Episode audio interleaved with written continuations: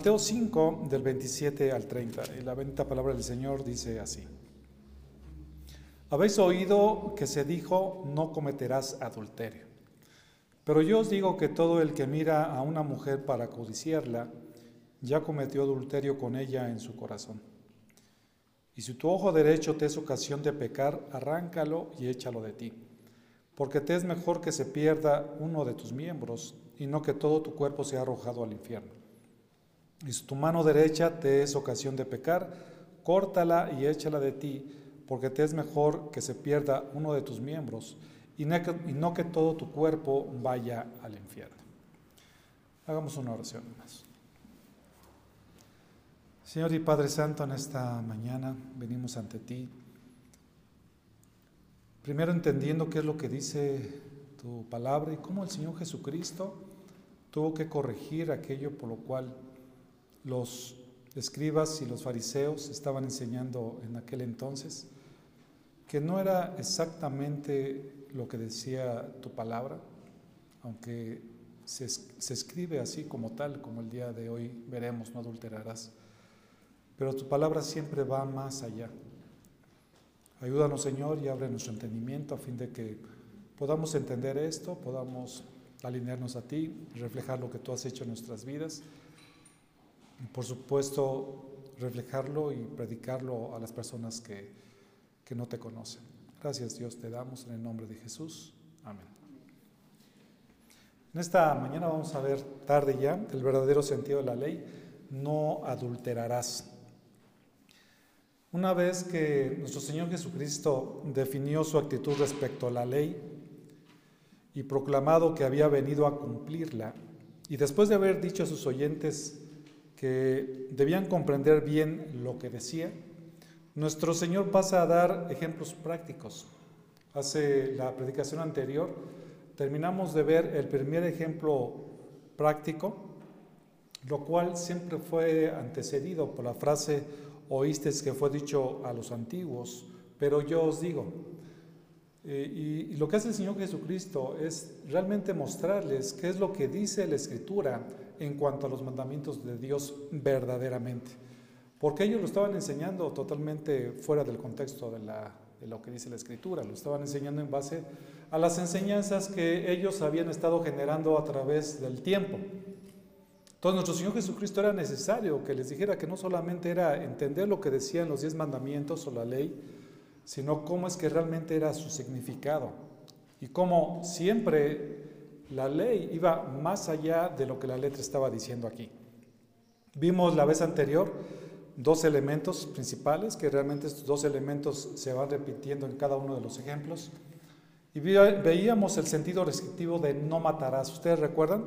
Y vimos tres consideraciones. ¿Cuándo es cuando matamos? No necesariamente cuando alguien le quita la vida a una persona, sino también cuando nos enojamos con esas personas, cuando despreciamos a una persona, a un hermano, y también cuando difamamos a un hermano. Ahí prácticamente lo que estamos haciendo es matándolo. ¿Y cómo arreglar esto? Era el siguiente punto del sentido positivo de la ley de no matarás, y era buscar siempre la reconciliación. Eso era importante. Nosotros no podemos tener enemigos, nosotros, si pensamos que alguien tiene algo en contra de nosotros o nosotros tenemos algo en contra de alguien, nuestra responsabilidad es ir con esa persona y decirle, ¿sabes qué? Si tú lo ofendiste, perdóname. Porque Dios nos ha llamado a eso, a perdonar.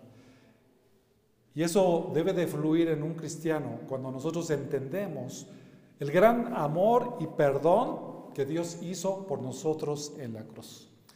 No lo merecíamos, sin embargo, Él nos perdonó, a pesar de todo lo que hicimos en contra de su santidad. Entonces, ahora vamos a analizar esta segunda enseñanza del verdadero sentido de la ley. Y veremos igualmente dos puntos, el sentido restrictivo de no adulterarás y el sentido positivo de no adulterarás. Y bueno, aquí vemos que Cristo procede al sexto mandamiento, del sexto mandamiento, perdón, al séptimo donde dice la escritura, no cometerás adulterio. Les pido por favor me acompañen a Deuteronomio 5.18, donde viene aquí también expresada la ley. Es la segunda vez que el pueblo de Dios, después de 40 años de estar vagando en el desierto, escuchaba la ley de Dios, los diez mandamientos, y aquí vemos cómo es repetido ese mandamiento que en el Éxodo 20 se había dado. Entonces, Deuteronomio 5:18, solamente leo este, este pasaje, no cometerás adulterio. Es así como dice la ley. Entonces, hasta donde alcanza y vemos este mandamiento, eh, refleja la mente de Dios. ¿Qué es lo que Dios no quiere que nosotros hagamos con respecto precisamente a esta parte del adulterio? Eh, pero estos escribas y fariseos estaban tomando al pie de la letra y no llegaban lo suficientemente lejos con respecto al verdadero significado. Porque muchos de ellos decían, bueno, yo no he adulterado nunca en mi vida, nadie me puede acusar de que yo sea un adúltero. Pero Cristo con las palabras que va a decir adelante, hace pensar a la gente, dice, ¿verdaderamente nunca has adulterado? Porque el, meollo de aquí de la, de la ley es que cuando nosotros vulneramos el espíritu de la ley, es también pecado delante del Señor. Entonces muchos pensaban que porque no habían adulterado de forma física, suponían que estaban guardando la ley y suponían que no estaban cometiendo adulterio.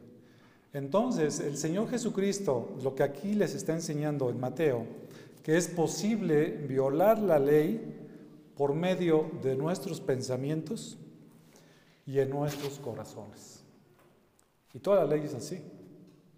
Y aquí hablando acerca del, adulterio, eh, realmente descubre nuestros corazones y nos lleva a pensar cómo es que nosotros nos estamos conduciendo delante del Señor y cuál es nuestro verdadero temor a Dios.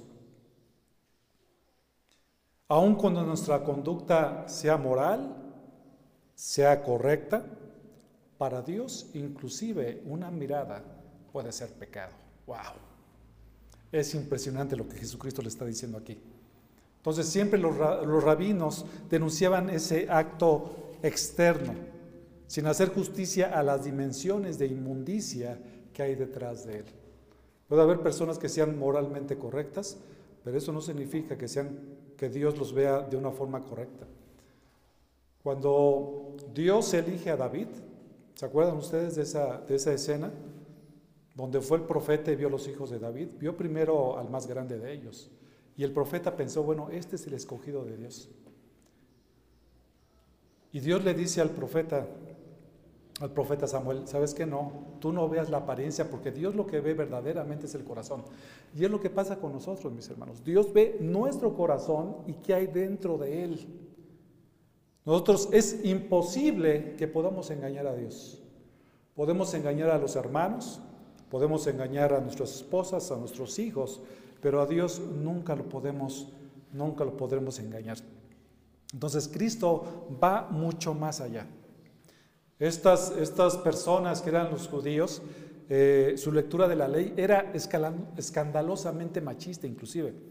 Para ellos, escuchen esto mis hermanos, la ofensa denunciada no tenía que ver con la deslealtad de la esposa en sí, había cambiado tanto, era tan tergiversada la ley para ellos, que no solamente era el hecho en sí de lo que ellos consideraban como adulterio, sino que con ultrajar los derechos del hermano del israelita engañado. No era por el hecho en sí, sino porque el hermano había sido engañado, en este caso, por una mujer. Por tanto, las relaciones sexuales de un hombre casado con una mujer soltera no eran consideradas adúlteras. Fíjate nada más ellos cómo lo pensaban porque no había ningún marido ofendido en medio. ¿Sí lo ven? Esa persona que es soltera, aunque alguien haya eh, adulterado o fornicado con esta persona, por cuanto no tenía marido, entonces no era considerado como adulterio, aunque él estuviera casado. Eso, por supuesto, no estaba, estaba muy, muy lejos de lo que Cristo estaba a punto de enseñarles y lo que la misma ley enseñaba ¿no? acerca del adulterio. Tampoco incluían dentro de esta provisión las relaciones con la esposa de un gentil. Yo era judío, tengo mi esposa, hay una gentil, esta gentil yo me meto con ella según los judíos y por cuanto era gentil no cometí adulterio. Es así como pensaban ellos. Imaginan en la mente y cómo ellos lo estaban transmitiendo a través de las generaciones. Claramente para ellos el adulterio atentaba contra el matrimonio del hombre engañado, no, contra, no en contra del hombre adúltero. En todo, ellos minimizaban los derechos de la esposa ofendida. El mandamiento solo servía para proteger sus propios intereses de hombres casados. Vean cómo pensaban ellos, totalmente diferente a lo que dice la Escritura. Y aquí Jesucristo les dice precisamente eso, que el adulterio no está restringido a hacerlo físicamente. El versículo 27 dice, habéis oído lo que se dijo, no cometerás adulterio. Entonces, esta palabra de no cometerás adulterio, quiero lo que no noten, que viene en futuro. Entonces, denota la acción misma de adulterar. Y este el verbo, por cuanto se encuentra en futuro, lo que expresa es una negativa enfática. Es decir, no tienes que adulterar. Y apela a la voluntad del individuo a no cometer precisamente el adulterio. Pero a todo esto, mis hermanos, ¿qué es el adulterio? Y yo me puse a investigar un poco diferentes, fuentes para entender qué es el adulterio. Por ejemplo, la Enciclopedia Bíblica de Baker dice, bíblicamente el adulterio es una ruptura de la relación de una sola carne del matrimonio. Continúa diciendo este, esta enciclopedia describe cualquier acto sexual entre una mujer casada y un hombre que no sea su marido, y todas las relaciones sexuales entre un hombre casado y la esposa de otro hombre. El diccionario teológico Beacon, o Beacon dice, este término se usa en la Biblia para designar el acto voluntario, noten, acto voluntario de cohabitación con una persona que no es el cónyuge legal. Se diferencia, se diferencia de la fornicación, ya que adulterio implica la existencia de votos matrimoniales, en tanto que la fornicación es un término que se refiere a toda relación sexual. Por supuesto, el adulterio transgrede directamente el, matrimonio que Dios estableció en Génesis capítulo 2, versículo 24. Cuando el Señor dijo, por tanto, el hombre dejará a su mujer y se unirá a su padre y a su madre, perdón. Repito nuevamente. Por tanto, el hombre dejará a su padre y a su madre y se unirá a su mujer y serán una sola carne. Ese es el pacto matrimonial diseñado por Dios. Y ese pacto matrimonial es lo que nosotros como esposos, tú como esposo, como esposa, debemos de cumplir porque ese pacto es demasiado grande porque Dios lo instituyó. Entonces aquí lo que está haciendo Cristo es protegiendo precisamente ese matrimonio, la unión y considerar ese pacto delante del Señor. El matrimonio es más que el enamoramiento. El matrimonio es guardar y respetar el pacto que se hizo delante de Dios. Es importante que lo sepamos. Porque he escuchado a tantos matrimonios que dicen, bueno, es que ya no la amo como, como antes la amaba es que ya no me siento tan a gusto con ella. Y así como cambian muchas personas de pantalones o de, calcetines, a veces cambian así de, de esposas, ¿no? Y el pacto del matrimonio va muchísimo más allá. Es algo que nosotros, como esposo y como mujer, debemos de guardar a pesar de cualquier circunstancia. Lo máximo que nosotros podamos hacer para agradar a Dios. Por ejemplo, en Malaquías 2, 14 y 15 Vean lo que dice aquí la escritura. Y vosotros decís, ¿por qué? Porque el Señor ha sido testigo entre tú y la mujer de tu juventud, contra la cual has obrado deslealmente, aunque ella es tu compañera y la mujer de tu pacto. ¿Sí lo notan? Aquí está hablando a los esposos, por, supuesto. Y, esto es importante notar, mis hermanos, cómo el Señor maneja y va directamente en, este, en esta circunstancia con respecto al marido. Porque el marido es fundamental para guardar esos lazos dentro del matrimonio. El responsable de guiar a la familia es el esposo. El responsable de ese pacto, llevarlo a, través del tiempo, es del esposo. Por supuesto, circunstancias que también la escritura habla con respecto a lo que puede suceder en cuanto a un matrimonio, pero en el esposo principalmente recae esta responsabilidad. Eso no significa que la responsabilidad sea totalmente del esposo, también la esposa tiene que ver, como vamos a ver más adelante. Fíjense lo que dice, sigue, continúa diciendo Malaquías 2.15, pero ninguno que tenga un remanente del Espíritu lo ha hecho así. ¿Y qué hizo, ¿Y qué hizo este mientras buscaba una descendencia de parte de Dios? Prestad atención, pues a vuestro espíritu, no seas desleal con la mujer de tu juventud. Nuevamente, no hay que ser desleales con la mujer de, la, la juventud. Y aquí el Señor Jesucristo, por supuesto, va mucho más lejos. Realmente lo que dice la Escritura acerca de esto, que el adulterio no solamente es una cuestión física, el adulterio se origina siempre en el corazón. ¿Y qué tan común es el adulterio, mis hermanos? Estos datos que les voy a dar ya tienen algunos años. Eh, yo considero que esto no ha cambiado, probablemente esto haya empeorado. Pero esto fue publicado por la UNAM hace algunos años, como les decía, en el 2012, que reveló que la práctica del adulterio se ha incrementado en nuestro país. Nótenlo en el 2012. Ahora en nuestros tiempos yo creo que debe de estar mucho peor. Aún con la pandemia, aún con la pandemia he escuchado historias de personas que han eludido inclusive cómo estamos confinados y aún cometido adulterio. Es impresionante. Lo que la UNAM investigó en, aquellos, en aquel tiempo es que los resultados mostraron que el 15% de las mujeres y el 25% de los hombres han mantenido alguna vez en su vida relaciones con personas que no son su pareja. Y si se contabilizan las infidelidades solo emocionales, es decir, que no involucraron sexo los números se elevan a 35% en el caso de las mujeres y 45% para los varones. Y las justificaciones que encontraron en aquel entonces fueron varias. Una de ellos es, es la, el problema o falta de comunicación. Segundo punto fue la insatisfacción sexual.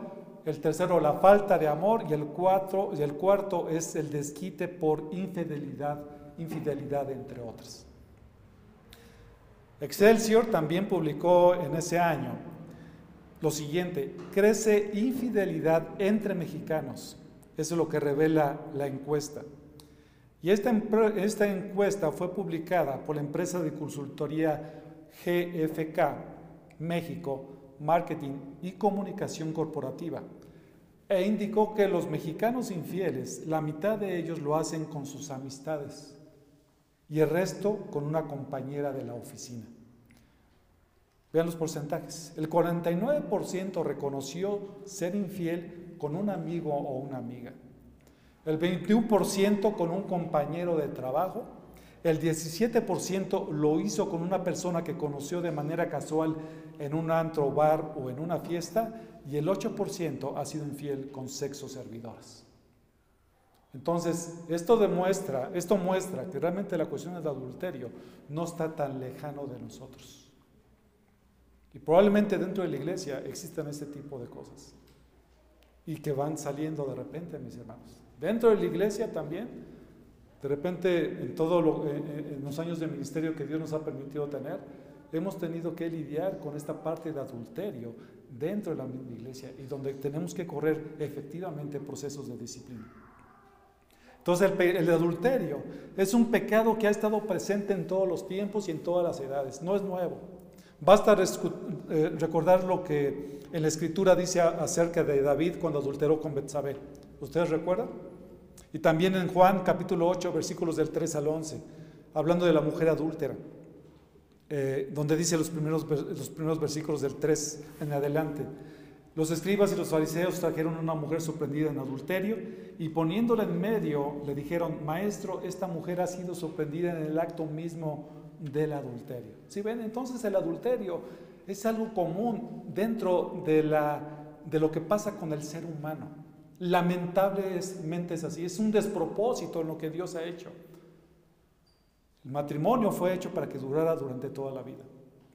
Entonces el adulterio es un pecado que reviste tal gravedad delante de Dios que es uno de los pocos que tenían en la ley la pena de muerte. Vayan por favor a Levítico capítulo número 20 Y vemos ahí que efectivamente al adúltero se le condenaba a muerte. Levítico 20:10. Levítico 20:10, y cito, si alguno se acuesta con la mujer de su padre, ha descubierto, perdón, versículo 10, estaba leyendo el 11, si un hombre comete adulterio con la mujer de otro hombre, que cometa adulterio con la mujer de su prójimo, el adúltero y la adúltera ciertamente han de morir. ¿Lo notan? Ahí tenía que ver precisamente que una de las consecuencias era eso. Y el adulterio es algo terrible. El adulterio acaba con las familias, acaba con la confianza de la pareja. Y saben otra cosa también, el pecado del adulterio nunca se olvida. Siempre está ahí presente. Aquellos matrimonios que están pasando por una situación de este tipo o que han sido golpeados por la situación de la infidelidad, es algo que no se olvida. Proverbios capítulo número 6, versículo del 32 al 35, habla precisamente acerca de eso. Vayamos a Proverbios capítulo número 6. Espero que le esté dando tiempo de ir a estos, a estos pasajes, mis hermanos. Si no, ahorita yo se los leo. Eh, Proverbios 6 del 32 al 35. Y cuando alguien está en esta situación de adulterio, mis hermanos, sucede que el pecado lo absorbe tanto que no es capaz, no tiene la capacidad inclusive de saber lo que está haciendo. Proverbios 6, versículos 32 al 35. El que comete adulterio no tiene entendimiento. Destruye su alma el que lo hace. ¿Sí lo notan? Es sumamente destructivo. Daña tu matrimonio, daña a tus hijos, daña a tus familiares, daña a la sociedad y por supuesto el daño que tiene con respecto a Dios es terrible. Versículo 33. Heridas y vergüenza hallará y su afrenta no se borrará. Esa palabra de que eres adúltero no se te va a quitar toda la vida. Y es muy gracioso porque cuando las personas que son adúlteras son, son, son este, evidenciados en su pecado, primero sienten dolor.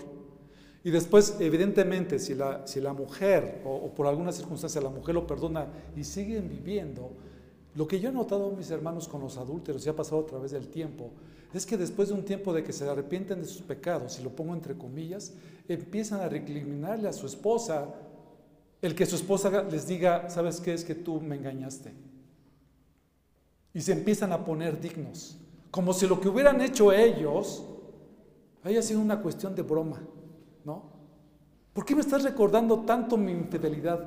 ¿Qué no me puedes perdonar? ¿Saben una cosa, mis hermanos?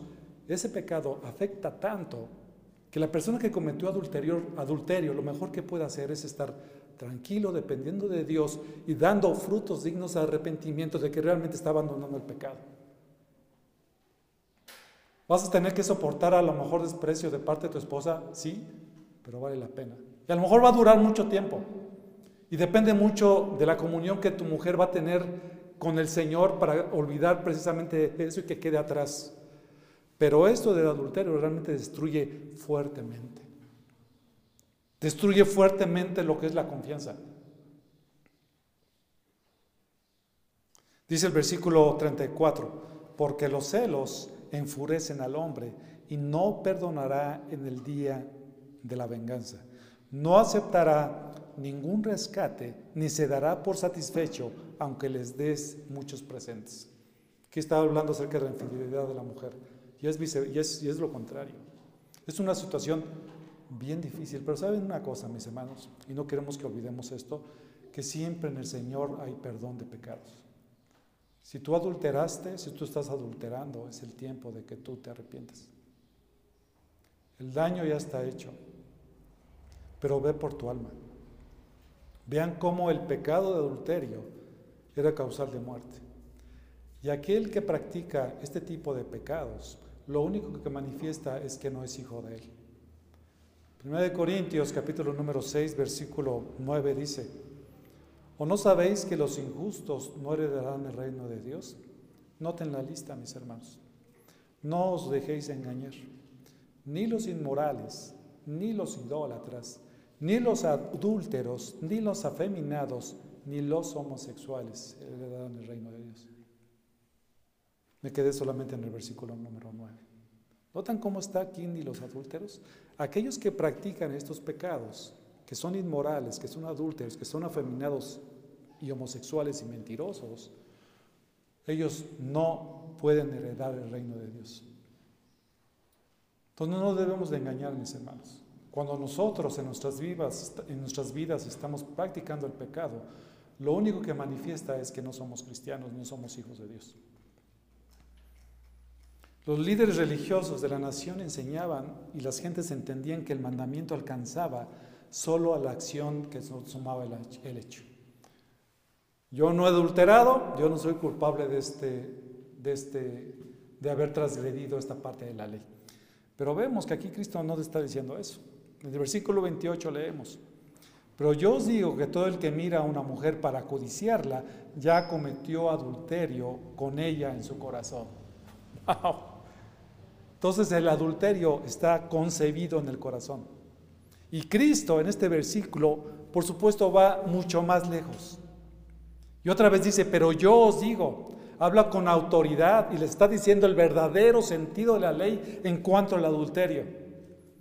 Y enseña que el adulterio es pecado desde el momento de su concepción en el corazón. No necesitamos llegar hasta el adulterio, pero con concebirlo en nuestro corazón ya estamos adulterando delante de nuestro Dios. No solo desde el momento de su realización física. Todo el que mire a una mujer para codiciarla ya adulteró con ella en su corazón. Un buen comentario sobre este versículo lo podemos encontrar en Mateo 15, 19 también por el Señor Jesucristo cuando dijo, porque del corazón provienen los malos pensamientos, homicidios, adulterios, fornicaciones, robos, falsos testimonios y calumnias. Todo esto se, se, empieza a cocinar dentro de nuestro corazón. Entonces, una mirada puede significar adulterio. Si nosotros estamos codiciando con esa mirada a la mujer de un prójimo. Bort, por ejemplo, él comenta, el acto de adulterio es el fruto de pensamientos y deseos ilícitos alimentados por la contemplación codiciosa del objeto deseado. Son aquellas personas que todos hemos visto en la calle que cuando ven a una mujer, o viceversa, que ahorita también se da de los, de los dos lados, ven a una mujer y se la quieren comer con los ojos. Y la siguen con la vista a pesar de que ya pasó delante de ellos y todavía la siguen la lista aunque ya vaya lejos. Y la codician en su corazón y la ven y la desean. Y si tuvieran la oportunidad lo poseerían. Eso es pecado delante de Dios. Entonces esto de que todo, aquel que mira es apuntar a esas miradas codiciosas. Y, Dios, y Jesús estaba hablando aquí de la observación intencional con el propósito de codiciar. Su mirada va directamente a codiciar a esa, a esa persona. Hablando de los hombres con respecto a las mujeres. Pérez Millos, por ejemplo, él comenta, la mirada codiciosa activa la concupiscencia del corazón, de donde salen los malos deseos que procurarán ejecutarse y en muchos casos llegarán a hacerse realidad. Cuando alguien está codiciando a una mujer de esta forma, busca la forma de que pueda caer en esta parte del adulterio. Y a veces así sucede, mis hermanos. Y muchos quizás de los que estamos aquí en la sala no hemos caído porque no han, no han tenido esa oportunidad en donde una persona del sexo opuesto, voy a hablarlo de esa manera, manifieste el interés en ustedes, o en mí, o en cualquier persona. Entonces debemos que estar bien alertas a esto, mis hermanos, junto a la palabra. Y seguramente a ustedes les ha pasado, yo me recuerdo ahorita la historia de un, de un hombre en el cual empezó a recibir un acoso de parte de una, de una señora. Y era un acoso muy fuerte, mis hermanos. De repente consiguió su, su correo electrónico, de repente le ponía muchísimos emails demasiado sugerentes en cuanto a tener una relación extramarital, sabiendo que él era casado. Gracias a Dios porque el Señor fortaleció a este hombre, paró directamente a esta persona. Eso es lo que eh, se tiene que hacer, mis hermanos parar directamente a esta persona y decirle, ¿sabes qué? No. Yo soy cristiano, dijo este hombre, yo amo a mi esposa Y el poder engañar a mi, Dios, a, a mi esposa es primeramente ser infiel a mi Dios. Por lo cual te insto a que te arrepientas y creas en Jesucristo. Entonces, no dejemos un, resquicio en nuestro corazón para que pueda entrar esto en nuestra mente y en, nuestro, y en nuestro corazón. Y es terrible, mis hermanos. Y las miradas muchas veces dicen tantas cosas. Por las miradas tú te das cuenta si hay interés de una persona sobre de otra. Entonces, cuidemos cómo es que nosotros mirábamos.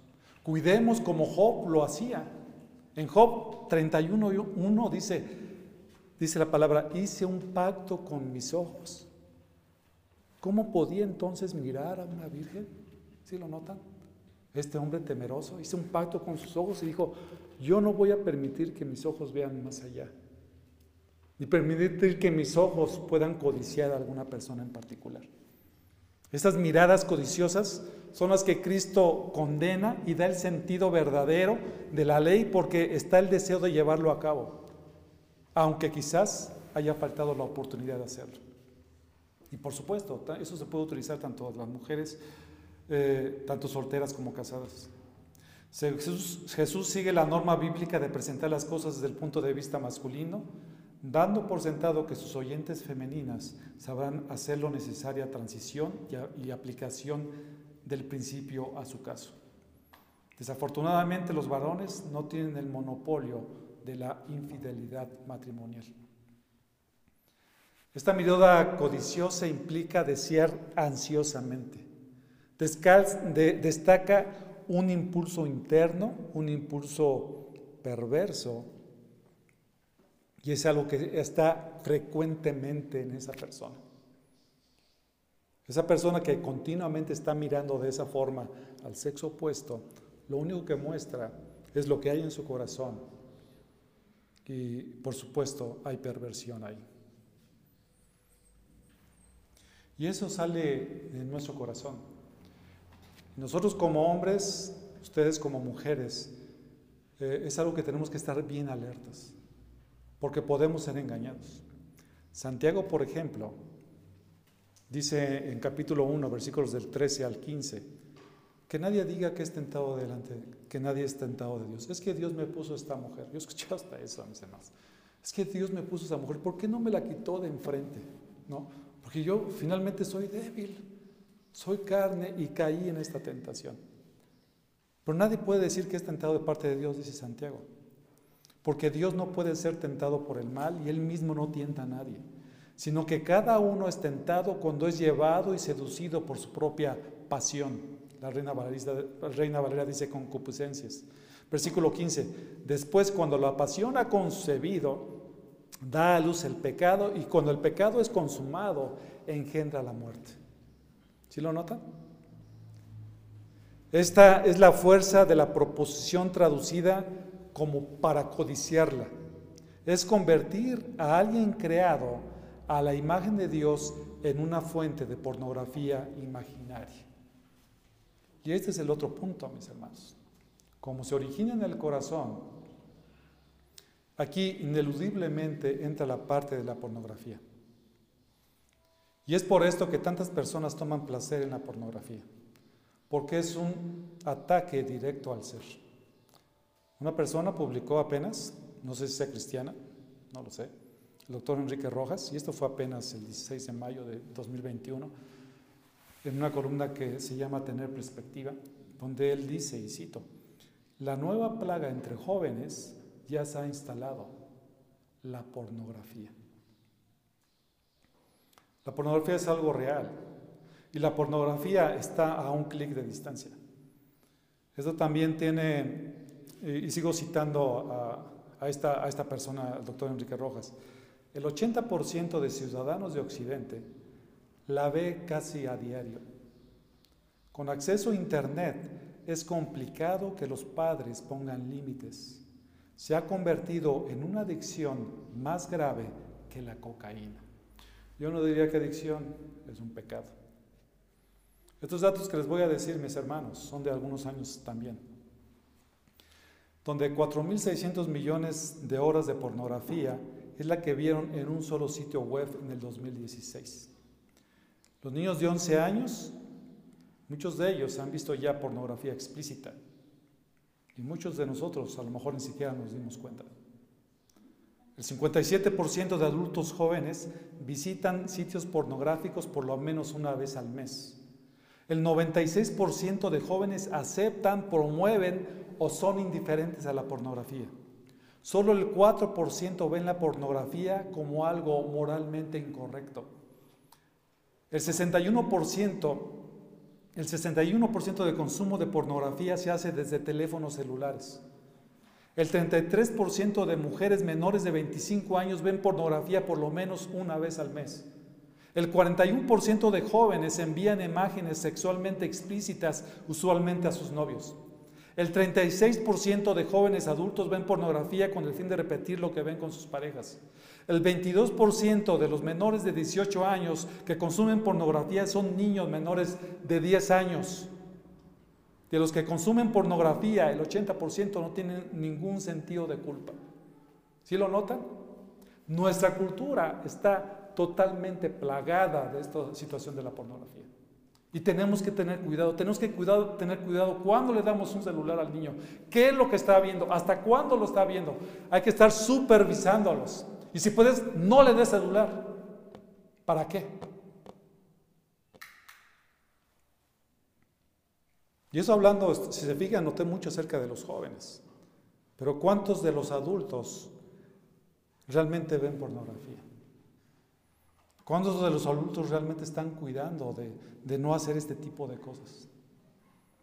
Entonces estas imágenes pornográficas entran en nosotros por nuestros ojos y una vez adentro son difíciles de olvidar y de eliminar y hay un trastorno mental impresionante que sucede en nosotros, en las personas que consumen este tipo de cosas. Es de reconocer que estamos ante una aterradora realidad. ¿Y qué tenemos que hacer? Tenemos que enfrentarlos. Y también, también tenemos que saber que hay perdón en Cristo. Si tú estás practicando este pecado en tu vida, arrepiéntete, arrepiéntete, mi hermano. No puedes continuar con este tipo de prácticas adúlteras, porque ya vimos que el Señor Jesucristo siempre va más allá. Cuando alguien ve estas imágenes, lo único que pasa es que cuando tú lo miras y estás continuamente consumiendo esto, lo que sucede es como dice el Señor Jesucristo con la palabra ya, que ya adulteró con ella en su corazón. Y significa que en ese momento, en ese momento su corazón, lo más íntimo de su ser, ya está cometiendo ese pecado. Vale la pena aquí puntualizar, mis hermanos, que por supuesto que Cristo no está diciendo que si ya has mirado a una mujer con, lujuria, da igual cometer con ella también el acto de adulterio, puesto que de todas maneras has quebrantado el séptimo mandamiento. El hecho de que las dos cosas sean pecaminosas no significa que sean iguales. Solo hemos de considerar sus consecuencias muy diferentes para comprender que no es así. Además, es mucho más fácil arrepentirnos y restaurar nuestra relación con el Señor cuando el pecado aún está en la fase de incubación interior que cuando se está involucrando en una relación apasionada con la otra persona. Mi hermano, si tú estás coqueteando, mi hermana, si tú estás coqueteando con una persona que no es tu marido, para. No vale la pena seguir. No vale la pena llegar a consumar ese pecado de adulterio toda tu vida se va a trastornar. Ejemplos todos, a cada rato. Vemos aquí el Señor Jesucristo, regresando a Mateo 5, va esta parte del sentido positivo de la ley, de no adulteras. ¿Qué hacer entonces? Lo que se tiene que hacer lo que dice el versículo 29 y 30. Ahorita lo vamos a explicar, mis hermanos. Versículo 29 dice, y si tu ojo derecho te es ocasión de pecar, arráncalo y échalo de ti.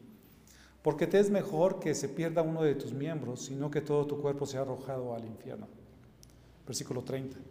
Y si tu mano derecha te es ocasión de pecar, córtala y échala de ti, porque te es mejor que se pierda uno de tus miembros y no que todo tu cuerpo vaya al infierno. Esta palabra de por tanto que viene, por ejemplo, la Reina Valera, indica que hay una hilación de ideas que está hablando nuestro Señor Jesucristo. Pero sí inicia con la palabra y sí, que esto es un condicional, es una conjunción condicional. Y se usa como conexión entre lo que es el verdadero significado del adulterio y cómo evitarlo, que aquí es lo que está diciendo el Señor Jesucristo. ¿Cómo puedes evitar si tú eres preso del adulterio? ¿Qué es lo que tienes que hacer? Y esta, y esta palabra, por ejemplo, lo explica John Owen en su libro de mortificación del pecado. Y él dice así, si tomas la medicina, explicando esta, esta condicional, si tú tomas la medicina pronto te sentirás mejor. Al hombre enfermo se le está prometiendo un mejoramiento en su salud a condición de que siga las, las instrucciones que se le dan. Si te tomas la medicina te vas a mejorar, ¿no? Es lo mismo que está diciendo aquí o va a decir el Señor Jesucristo. Si tú haces eso que te estoy diciendo, vas a poder abandonar ese pecado de adulterio. Por lo que el seguir con las instrucciones nos ayudarán a no adulterar. Entonces, a continuación, el Señor Jesucristo utiliza, por supuesto, dos, dos medidas para evitarnos caer en esto. Número uno es, dice, saca es decir, arranca el ojo derecho y échalo de nosotros. Y dos, se refiere a cortar o apuntar la mano derecha y echarla de vosotros. Entonces, lo que está diciendo aquí el Señor Jesucristo, no está diciendo que las personas, eh, como a veces muchos, muchos lo pudieran enseñar, eh, personas que están, eh, que se creen iluminadas o que realmente están desequilibradas, y han tomado a muchas veces personas y así como va, ¿no? Como lo que dicen ahí. Entonces tú de repente ves a una mujer y ya la codiciaste, arráncate el ojo. Y así lo enseñan. Yo no sé si las personas lo, harán y se arrancarán el ojo o la mano, ¿no? Se la cortarán. Evidentemente el Señor Jesucristo está utilizando aquí una hipérbole, o sea, es algo, es una exageración para mostrar que lo que tenemos que tener como acciones deben ser tan contundentes en nuestras vidas que nos hagan abandonar o que te hagan abandonar ese pecado. Entonces no es una invitación a la mutilación. Quiero ser bien claro. Cristo no está diciendo eso. Cristo lo que está diciendo aquí es una exageración intencionada de parte de nuestro Señor, es una expresión figurada, es una expresión figurada para comunicar el principio general de que es necesario sacrificar ciertas cosas cuando éstas se convierten en motivo de tropiezo.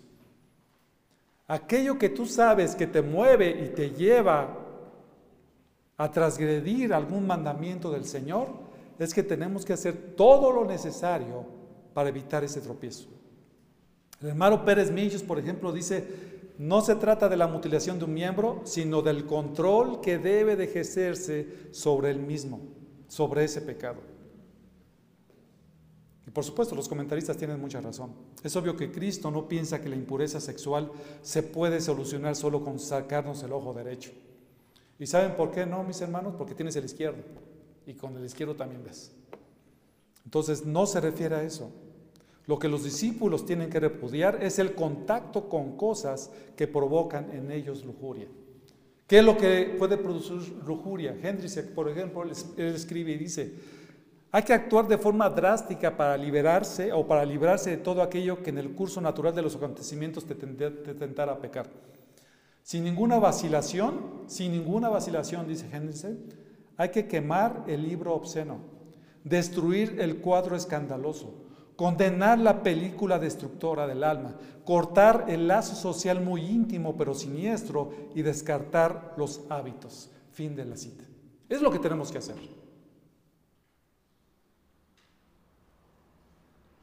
Es lo que se tiene que hacer. ¿Qué estás haciendo a las 11 de la noche cambiándole el televisor? ¿Qué estás buscando? ¿No? Tenemos que cortar con todo eso a fin de que nosotros podamos evitar este tipo de cosas. Cristo repite dos veces la misma frase. Échalo de ti porque te es mejor que se pierda uno de tus miembros, sino que todo tu cuerpo sea arrojado en el infierno. Versículo 29 y 30. Sin duda alguna es mejor que se pierda un miembro a que todo el cuerpo acabe en el infierno. A los ojos de Dios el pecado es una mutilación tan terrible de nuestra dignidad humana que una mera mutilación física es cosa pequeña en comparación. ¿En comparación con qué? Con que se pierda tu alma. Ciertamente Jesús no desea que nadie resulte ciego o manco como consecuencia de sus enseñanzas, pero estas nos hacen comprender la suma seriedad del pecado. El pecado se tiene que tratar así, hermanos, con suma seriedad. Se tiene que confesar y se tiene que tomar medidas para abandonar ese pecado. Aquellos que practican este pecado o cualquier otro, o cualquier otro pecado es manifestación. Aquellos que lo practican y lo hacen continuamente es una manifestación de aquellas personas que no han nacido de nuevo. Aquellos que practican el adulterio, no te engañes, tú no eres cristiano. Aquellos que practican continuamente la pornografía, probablemente no seas cristiano. Seguramente no eres cristiano. Porque hoy te estás dando cuenta que esto va en contra de lo que es Dios. Dice 1 de Juan 3:9, ninguno que es nacido de Dios practica el pecado, porque la simiente de Dios permanece en él y no puede pecar porque es nacido de Dios. Entonces aquellos que han nacido de Dios y entienden y están confrontados y ven que eso es pecado, les duele en su corazón y dicen, Señor, perdóname, porque he vivido de esta forma? Por favor, ayúdame. Y le duele en su corazón cuando pecamos. Por eso es continuamente, y Primera de Juan es una carta hermosa, que dice que cuando, si nosotros pecamos, Dios es fiel y justo para perdonarnos y limpiarnos de toda maldad. Un cristiano no es que no peque, un cristiano no practica el pecado y cuando peca el cristiano va delante de Dios, confiesa sus pecados, arrepentido y está dispuesto a no hacer ese pecado más. Lo que está hablando Cristo es de que se trata de conocer nuestras propias debilidades y tomar nosotros mismos las medidas necesarias para nuestra propia protección. Sabemos qué es lo que tenemos que hacer, mis hermanos. Hablando del adulterio, la solución más clara es no mirar qué estás mirando. No te involucres sentimentalmente con una persona. Cuando hablamos acerca del noviazgo con los jóvenes, yo se los comentaba a los jóvenes hace algunos años, es impresionante, pero cuando ya los jóvenes están involucrados sentimentalmente, qué difícil es que ellos suelten. Es bien difícil, y más en cuanto a relaciones de cristianos con no cristianos. Cuando ya están involucrados sentimentalmente, solamente el Señor puede hacer una obra ahí este, espectacular a fin de que estos jóvenes, máxime, si es una, una persona que se dice cristiana y la otra no, pudieran entrar en una relación de ese tipo. Cuando alguien se involucra sentimentalmente, mis hermanos, es, un engaño terrible en nuestros corazones, en el corazón de los jóvenes. Todos nosotros como discípulos debemos de conocer nuestras limitaciones y decir, sabes que yo no voy a ver esto porque si yo lo veo, voy a caer. Hay hermanos que inclusive en, algunas, en algunas circunstancias, en algunas playas, eh, escuchaba un hermano que vive en España, ahí prácticamente las, las mujeres que se van a bañar ahí, muchas de ellas no, no traen la parte de arriba. Dice, ¿yo qué voy a estar yendo a, la, a, a, las playas cuando sé que las mujeres van a estar así? No tiene caso, ¿no? Entonces uno tiene que reconocer sus necesidades, sus áreas de debilidad moral y tomar las medidas oportunas para no dar lugar al diablo. Entonces ese hermano sabrá pagar la televisión a tiempo. Estará pendiente inclusive de ciertas amistades y ante cualquier señal de peligro cortará con ellas. Hay amistades que son terribles, que lo único que te hacen es llevarte a este tipo de cosas. A mí me sucedió. Conocí lo peor de las cosas precisamente a través de las, de las amistades, de las falsas amistades. Eso fue antes de ser cristiano. Con cristianos lo que está en juego es tan serio que no debemos escatimar esfuerzos por cumplirlo y en cambio debemos estar dispuestos a sacrificar todo aquello que no sirva para nuestra edificación espiritual. Eso no te edifica, mi hermano, hay que quitarlo. Que la inmoralidad y toda impureza ni se mencione siquiera entre vosotros, como corresponde a los santos, ni obscenidades, ni necedades, ni groserías que son, que, son inapropiadas, ¿no? como dice Efesios 5 del 3 al 4 sino que debemos de cambiarlo, todo eso, debemos de cambiarlo, como dice Filipenses 4.8 también Pablo, todo lo que es verdadero, todo lo digno, todo lo justo, todo lo puro, todo lo amable, todo lo honorable, si hay alguna virtud o algo que merece elogio, en esto meditad. Tenemos que cambiar eso que estamos haciendo mal por algo que sea correcto delante de Dios y meditemos en su palabra. Síntoma inequívoco de que una persona está padeciendo espiritualmente es porque no atiende la palabra, no está teniendo comunión con Dios. Siempre que tenemos una, consejería y hablamos con, con las personas, lo primero que le preguntamos es, ¿y cómo va la comunión contigo?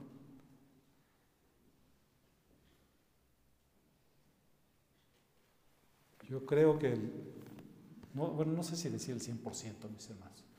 Me dejan decir el 99.99% de las personas que pues, buscan consejería es porque han dejado a Dios de sus vidas. Ya no leen su palabra, no les interesa la iglesia, no asisten a los estudios. Y evidentemente las consecuencias de abandonar a Dios es tener totalmente una familia disfuncional. No es, muy, complicado de saber eso, mis hermanos. En conclusión, podemos entender varias lecciones que el Señor Jesucristo nos está dando. La primera es que la vida que tenemos ahora, mis hermanos, no es la vida única. Esto va a pasar. Y estamos destinados para la eternidad.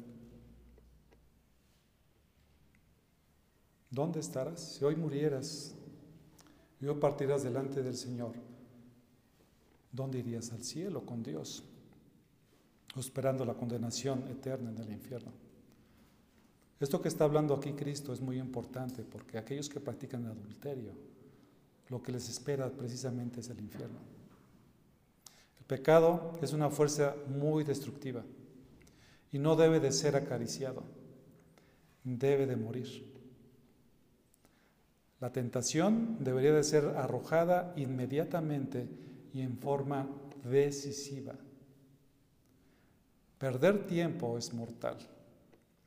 Las medidas tomadas a, las medidas tomadas a medias causan estragos. La cirugía debe de ser radical y en, este, en ese momento y sin ninguna vacilación. La lucha contra el pecado o la lucha del pecado que el creyente tiene contra él debe de pelearse con valor e intensamente. Nosotros como cristianos debemos estar luchando todos los días en contra del pecado. Debemos de mortificar el pecado todos los días. No debemos de dejar que éste se revive en nuestros corazones, porque las consecuencias son terribles. Nosotros como cristianos, como dice 1 Corintios 6:20, hemos sido comprados por precio y somos llamados a glorificar a Dios en nuestro cuerpo y en nuestros corazones. Vamos a orar. Señor, cuando venimos a tu palabra, realmente impacta todo nuestro ser. Porque te fallamos tantas veces, Dios. Y el momento en que el Señor Jesucristo enseña cuál es el significado real, por ejemplo, del adulterio, nos podemos ver faltos, Señor. Te ruego, Señor, que podamos pelear aquellos que somos cristianos diariamente en contra del pecado, mortificarlo, estar atentos. Que hagamos como lo hizo Job, hizo un pacto en su corazón para no mirar a una virgen con una mirada codiciosa, sino que podamos, Señor, ser fieles a nuestras esposas, las esposas ser fieles a sus esposos, y que de esta manera nosotros podamos glorificar a ti. Quizás tú, amigo que nos visitas, te has dado cuenta que has estado practicando, practicando de una forma física o también en tu corazón continuamente esta parte del adulterio. Arrepiéntete de tus pecados. Ven al Señor y dile que por el camino que estás llevando ahora te va a llevar indefectiblemente a la condenación. Cree en Jesucristo, porque precisamente por eso vino Él a morir y tomar nuestro lugar de nosotros pecadores, porque nosotros por nuestras propias fuerzas no podemos alcanzar esa salvación. Cree en Cristo, cree en su sacrificio. Cree que Él tomó tu lugar en la cruz, porque la paga del pecado es la muerte. Y Cristo murió y pagó por tus pecados en la cruz. Arrepiéntete y crea el Evangelio, que Él tomó tu lugar. Abrázalo y confía en Él y esfuérzate todos los días por alabarle, por glorificarle y agradecerle por lo que Él podrá hacer en tu vida. Gracias Dios por tu bendición tan grande que nos has dado a través de tu palabra. En el nombre de Cristo Jesús te damos gracias. Amén.